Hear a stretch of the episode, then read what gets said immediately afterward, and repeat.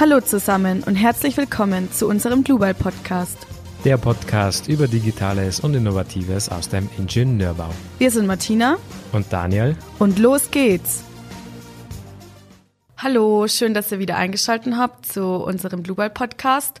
Heute wieder mit einer weiteren Folge über das Thema BIM. Und zwar ist es ja so, dass wenn man an Tragwerke allgemein denkt, also wenn man sich jetzt zum Beispiel eine Brücke oder einen großen Bürokomplex vorstellt, dann weiß man, dass der von Natur aus dreidimensional ist. Und früher war das so, dass man dreidimensionale Modelle und Bauwerke nicht berechnen konnte und deshalb musste man die Tragwerke vereinfachen und in ebene Teilsysteme zerlegen weil sonst keine Berechnung durchgeführt werden konnte. Heute ist es aber schon so, dass man so leistungsfähige Computer hat und auch so gute zugehörige Softwaren, dass man auf diese Vereinfachung verzichten kann und man jetzt auch 3D-Modelle berechnen kann, wodurch die Berechnung auf jeden Fall genauer ist. Diese ganze Berechnung kann man dann auch noch durch digitale Trends verstärken, also zum Beispiel BIM oder auch neue Möglichkeiten von realitätsnah visualisierten Modellen, die man eben extra erstellt dafür. Aber die Frage ist ja eigentlich, haben wir durch diese 3D-Modelle wirklich einen Vorteil oder folgen wir nur einem Trend? Und deshalb sprechen wir heute über die Chancen mit der Arbeit von 3D-Modellen. Genau, denn ein wichtiger Punkt bei Tragwerksplanern ist, dass statische Konzept. Wie stelle ich meine statische Berechnung auf? Wie gliedere ich sie? Wie strukturiere ich mein komplettes statisches Vorhaben? Und am Anfang muss man sich deshalb sehr gut überlegen, okay, wie funktioniert eigentlich das Tragwerk? Wie sind die jeweiligen Lastrichtungen? Wie laufen die Lasten? Kann ich alle Lasten bis in die Fundamente führen? Das sind alles so Fragen, die sich, mit denen sich eigentlich ein Tragwerksplaner, ein Statiker wirklich auseinandersetzen muss. Weitere Fragen können zum Beispiel auch sein, wie muss der Abstand der jeweiligen Stützen sein, wie der Abstand von den jeweiligen Querverbundträgern und so weiter. Ja, und das kann man meiner Meinung nach wirklich sehr gut in einem 3D-Modell nachvollziehen und die jeweiligen Kräfte die sind wirklich viel besser ablesbar, wenn man ein 3D-Modell benutzt. Man kann da wirklich viel besser nachvollziehen, wie laufen meine Kräfte, wie fließen die, kann ich alle meine Kräfte bis in die jeweilige Gründung durchlaufen lassen.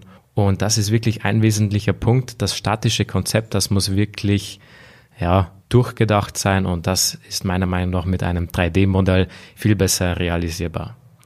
Aber nicht nur das statische Konzept, sondern auch das große Thema Stabilität spielt bei 3D-Berechnung eine große Rolle. Herkömmliche 2D-Statik, da lässt man oft die Stabilität außer Acht, die wird oft nicht berücksichtigt, weil man idealisiert durch diese einfachen 2D-Systeme das ganze Thema Stabilität ab und berücksichtigt es nicht wirklich. Das ist meiner Meinung nach, äh, kann bei komplexeren Strukturen schon mm, ja, nicht ganz so sauber sein und deshalb sollte man das schon immer äh, nicht außer Acht lassen. Und für die Leute, die jetzt Stabilität denken, okay, ein Gebäude ist stabil, wenn es steht, Meistens meint man damit eigentlich tragfähig. Also oft hört man in den jeweiligen Dokus, okay, das Gebäude ist sehr stabil, aber eigentlich reden wir Bauingenieure wirklich von der Tragfähigkeit eines Gebäudes, also wirklich ein massiver, ein massives Haus oder so.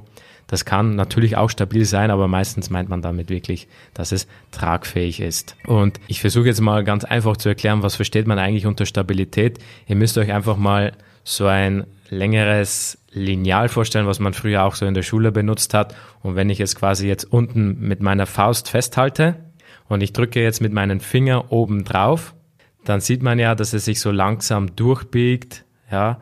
Und das ist ja eigentlich noch alles in Ordnung, weil Bauwerke, die verformen sich. Das ist völlig normal, wenn sich Bauwerke verformen. Allerdings immer nur bis zu einem gewissen Grad.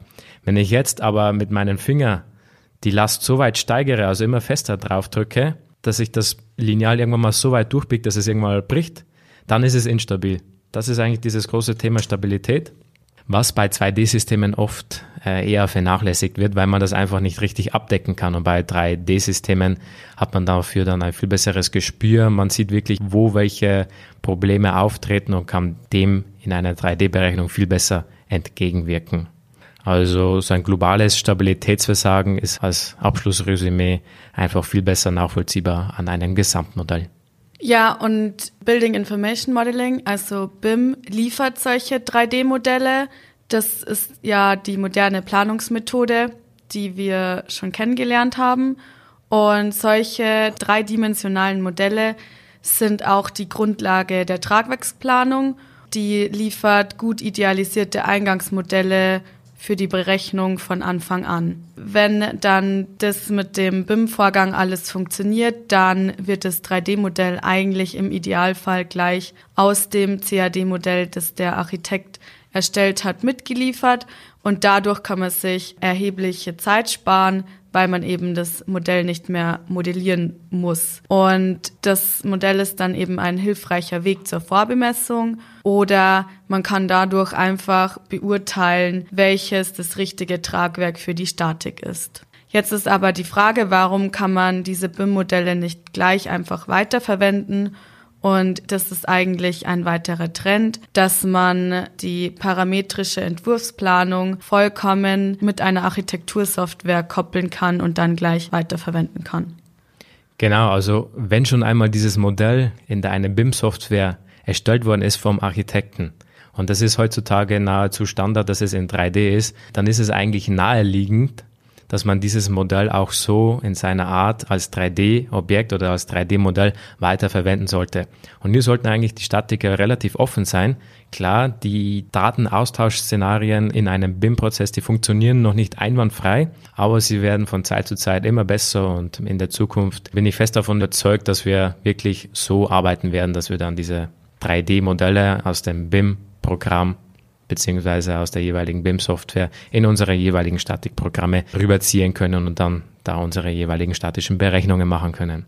Ich hätte vielleicht noch einen weiteren Punkt, wo es zum Beispiel auch einen Unterschied macht, ob man jetzt 2D oder 3D berechnet und wo es auf jeden Fall vorteilhaft ist, auf 3D-Statikprogramme zurückzugreifen oder auch 3D zu berechnen.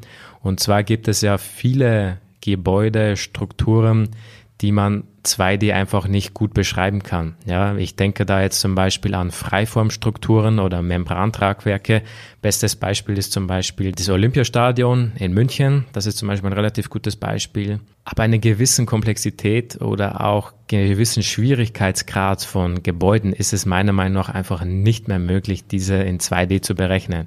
Klar, für ein einfaches Stützen-Wandraster in einem mehrgeschossigen Bürogebäude, da funktioniert das vielleicht noch, gell, dass man da eher so in 2D-Bereich rechnet. Also diese jeweiligen Decken rechnet man dann quasi 2D.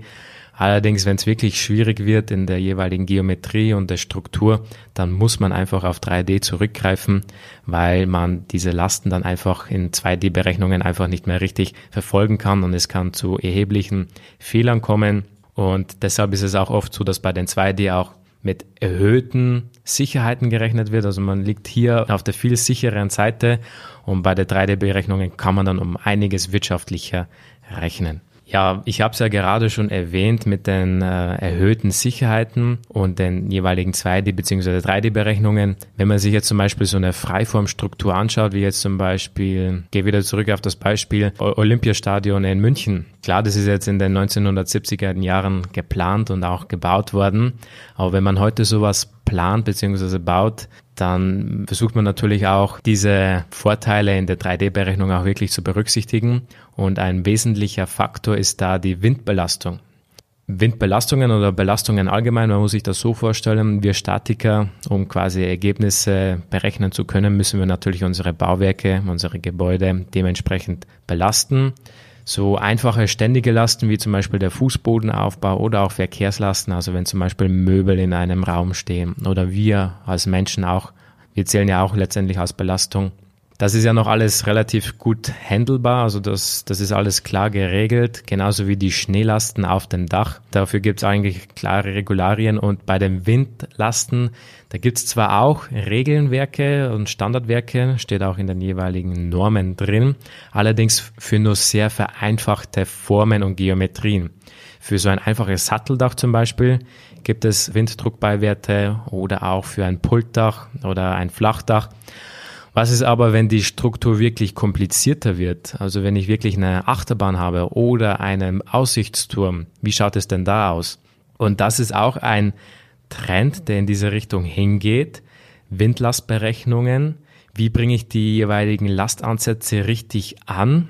Und in der herkömmlichen Statik war es bisher so, dass wirklich mit erhöhten Ansätzen gerechnet worden ist, um wirklich auf der sicheren Seite zu sein. Allerdings gibt es mittlerweile schon Software-Tools, die das ermöglichen, auch mit digitalen Windkanälen solche Windlastansätze besser zu machen und genauer zu analysieren und deshalb diese Wirtschaftlichkeit von den jeweiligen Berechnungen besser zu machen. Und das ist aktuell heutzutage möglich mit gewissen FE-Simulationen in einem digitalen Windkanal. Und das geht aber allerdings nur in ein 3D-Modell. Genau. Ein weiterer Punkt sind zum Beispiel auch dynamische Analysen. Das ist ähnlich vergleichbar wie mit Stabilität, Dynamik, auch ein ganz großes Thema bei ja, ich würde jetzt mal sagen, in Deutschland haben wir das Thema eher weniger, aber wenn wir jetzt zum Beispiel in den, ja, in Saarland schauen oder so, also wir haben auch gewisse Erdbebenregionen und Deutschland ist jetzt nahezu ein bisschen verschont worden von den Erdbebenregionen, aber wenn man jetzt zum Beispiel rüberschaut nach Italien oder auch Südamerika oder auch äh, US-Amerika, die rechnen sehr viel, die müssen sehr viel mit Erdbeben rechnen und da ist Dynamik bzw. die Erdbebenbemessung ein großes Thema. Und das funktioniert nahezu eigentlich nur in 3D-Modellen. Wirklich diese jeweiligen Eigenformen, Eigenschwingungen und Eigenfrequenzen. Das sind jetzt alles Fachbegriffe, die jetzt ein bisschen weit hergeholt sind, aber das sind letztendlich Verformungen oder Zustände, Ergebnisse, die sich der Tragwerksplaner anschauen muss, an dem er dann letztendlich auch dieses Bauwerk beurteilen kann, ob es unter der gegebenen Erdbebenbeanspruchung auch wirklich standhält. Ja, durch 3D-Modelle ist man dann auf jeden Fall auch flexibel bei Änderungen. Und zwar ist ein Planungsablauf immer gekennzeichnet von Änderungen, weil es wird nie so gebaut, wie es am Anfang der Architekt das erste Mal gezeichnet hat, sondern es wird immer wieder geändert. Und für den Bauablauf ist aber wichtig, dass man immer Klarheit behält, was ist statisch eigentlich machbar und welche Veränderungen müssen vorgenommen werden oder sind vorgenommen worden. Früher hat das bedeutet, wenn man die traditionelle Positionsstatik angeschaut hat, dass man die ganze Statik überdenken musste wegen der Lastannahmen. Und heute ist es aber so, dass eben das komplette 3D-Statikmodell automatisch mitgeführt wird und die veränderten Kräfte im System sofort von Bauteil zu Bauteil übertragen werden und eben auch immer vorhanden sind. Es ist dann so, wenn man quasi das Programm einfach noch einmal neu rechnen lässt, dann ist dieses Modell auf dem aktuellen Stand mit allen Nachweisen und alle können auf das aktuelle Modell sofort zugreifen. Und dadurch wird zum Beispiel auch kompensiert, dass man am Anfang eventuell einen höheren Mehraufwand hat, weil man eben die Werte alle richtig und sauber eingeben muss. Eben früher hat man dann diese Positionsstatik verwendet, anstatt diesem 3D-Statikmodell. Aber was ist eigentlich die Positionsstatik? Genau, da möchte ich einen kleinen Ausflug zum Thema Positionsstatik machen.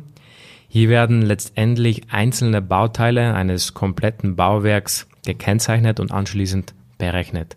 Also wenn man sich jetzt zum Beispiel ein Einfamilienhaus vorstellt, das besteht ja aus Wänden, Decken, vielleicht auch Stützen, Fundamenten und diese Bauteile, die ich gerade genannt habe, das sind jeweilige Tragelemente, also die sind wirklich dann dafür verantwortlich, dass das Haus wirklich hält, steht und auch nicht zusammenfällt. Anderes Beispiel wäre zum Beispiel so ein einfacher Dachstuhl. Aus was besteht eigentlich der Dachstuhl für Tragelemente? Klar, er besteht zunächst einmal aus diesen Sparren. Diese Sparren liegen dann meistens auf Pfetten auf. Diese Pfetten liegen dann entweder auf einer Mauerwerkswand auf oder auf einem Giebel oder halt auf Stützen. Und Stützen, Pfette, Sparren oder auch Wand, das sind Positionen, die sich der Tragwerksplaner dann letztendlich in seinen statischen Berechnungen anschaut, kennzeichnet und dann dementsprechende Dimensionen, Querschnitte vorgibt, mit denen der Architekt bzw. die ausführende Firma dann plant und dieses Gebäude dann auch dementsprechend ausführt.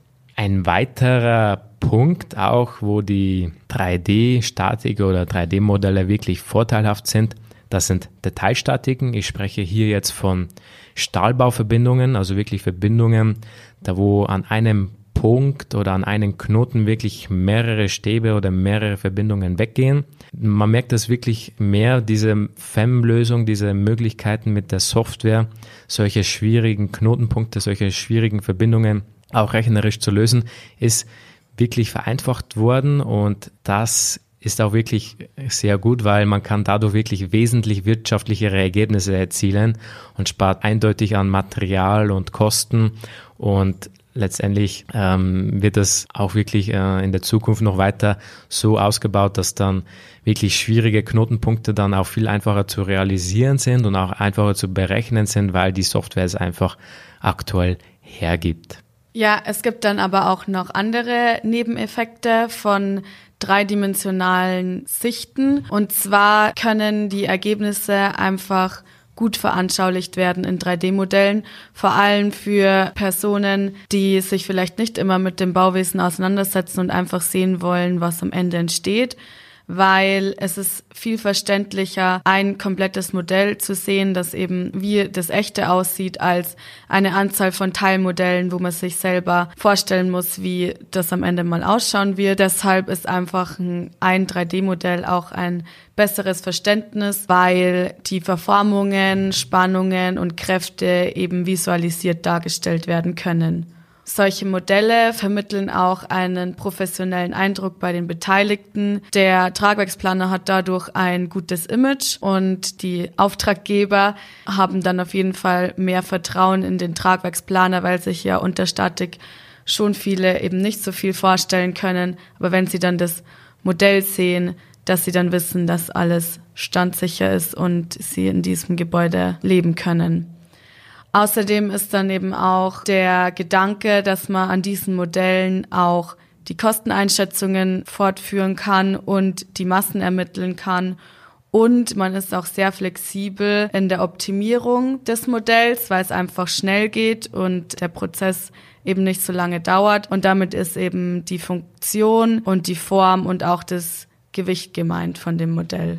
Also man sieht schon, die 3D-Berechnung, die bietet allerhand an Vorteile. Allerdings, man muss auch realistisch bleiben. Also ein Statiker oder ein Tragwerksplaner, der wird jetzt nicht hergehen und sagen, okay, mein bisheriges Einfamilienhaus, das werde ich jetzt in ein 3D-Statikprogramm rechnen. Das macht ja eigentlich gar keinen Sinn, weil das ist eigentlich nur erhöhter Aufwand und ähm, so ein Einfamilienhaus kann auch mit zehn Positionen oder schon irgendwie richtig nachgewiesen werden. Also da macht es jetzt wenig Sinn. Aber wirklich bei größeren Bauvorhaben, bei größeren Strukturen, komplizierteren Geometrien und so weiter, kann man oder sollte man dann schon auf 3D-Statik zurückgreifen.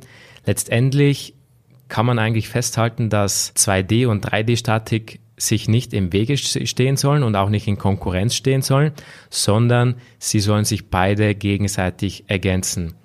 Ich habe zum Beispiel eine Statik, die ich berechnen muss. Ich muss jetzt ein einfaches Bauteil nachweisen, da kann ich ruhig auf ein 2D-System zurückgreifen. Wenn es globaler wird, also wenn ich zum Beispiel Stabilität oder dynamische Berechnungen, Analysen berücksichtigen muss, dann sollte ich auf 3D zurückspringen und auch zurückgreifen. Viele Gründe für 3D-Berechnung, aber man sollte die Kirche im Dorf lassen, also man sollte es auch nicht zu übertreiben, weil ein Einfamilienhaus wird jetzt kein Statiker der Welt jetzt in 3D rechnen. Ist meine Meinung. Ja, und letztendlich ist es dann eben die Wahl des Ingenieurs, für welche Variante er sich dann entscheidet. Dann sind wir eh schon wieder beim Ende angelangt. Wenn euch diese Folge gefallen hat, dann könnt ihr unseren Podcast gerne abonnieren, damit ihr immer gleich mitbekommt, wann neue Folgen rauskommen die ihr euch dann gleich anhören könnt. Und falls ihr Fragen oder Wünsche habt, dann könnt ihr uns auch einfach schreiben über unsere E-Mail-Adresse podcast.global.com und dann verabschieden wir uns und wir freuen uns aufs nächste Mal. Tschüss. Bis bald und Servus.